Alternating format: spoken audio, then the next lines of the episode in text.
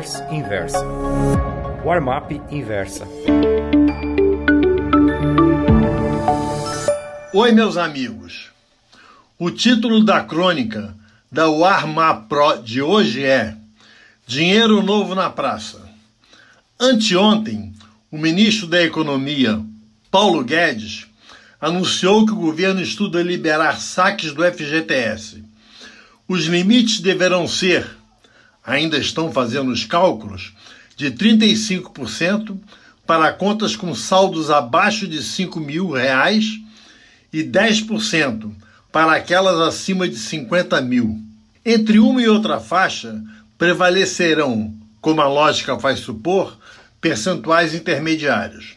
O Fundo de Garantia de Tempo de Serviço foi criado em 1966 durante o governo Castelo Branco quando a política econômica era conduzida pelos ministros Roberto Campo, do Planejamento, e Otávio Gouveia de Bulhões, da Fazenda.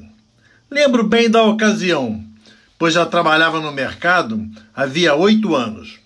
A ideia era pôr fim ao regime de estabilidade implantado por Getúlio Vargas, através do qual empregados com mais de 10 anos de serviço não podiam ser mandados embora, a não ser por justa causa. Resultado: as empresas demitiam seus funcionários quando atingiam nove anos de carteira assinada. Tão importante quanto acabar com a distorção provocada pela estabilidade, o FGTS criava um regime de aposentadoria através de capitalização, parte paga pelas empresas, parte pelos empregados teria sido um plano excepcional não fossem alguns erros graves de concepção. O primeiro deles foi abrir, abrir brechas e concessões, retirada do saldo do fundo em caso de demissão sem justa causa, saque para a compra de casa própria, tratamento de doença grave, fora outras. Resultado: praticamente ninguém manteve o FGTS intacto desde o primeiro dia de trabalho até a aposentadoria. Felizmente, pois o fundo foi totalmente desvirtuado.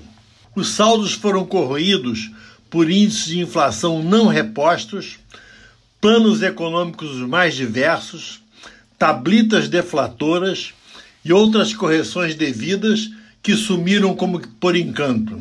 Na outra ponta, o destino do dinheiro recolhido que era o financiamento de casa própria, foi descaracterizado. As prestações viraram pó. Eu, por exemplo, comprei em 1974 uma casa no Alto da Boa Vista, aqui no Rio de Janeiro. Paguei parte em dinheiro e assumi o saldo devedor no BNH, Banco Nacional da Habitação, dos vendedores. Como os mesmos confiscos que penalizaram quem tinha FGTS quase todo mundo, favoreciam os mutuários do sistema habitacional, minhas prestações tornaram-se tão ínfimas que optei por pagar os últimos cinco anos de financiamento de uma vez só. Isso me custou menos de um décimo de um salário mínimo.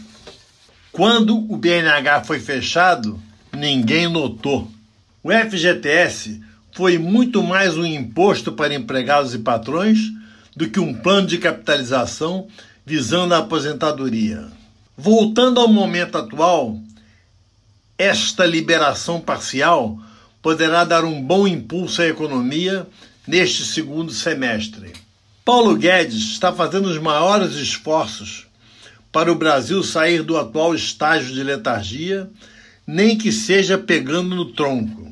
O ideal mesmo seria que deixassem todo mundo sacar tudo encher o mercado de, de liquidez, mesmo que para isso fosse necessário privatizar a Caixa Econômica Federal e deixar o crédito imobiliário por conta dos bancos particulares. E, para encerrar, um lamento de quem testemunhou o nascimento, a vida e a doença terminal do FGTS.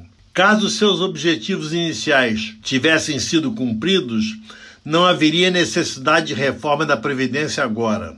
O sistema de capitalização já estaria funcionando há 53 anos. Muito obrigado. Gostou dessa newsletter? Então me escreva contando sua opinião no warmap.inversapub.com. Um abraço, Ivan Santana.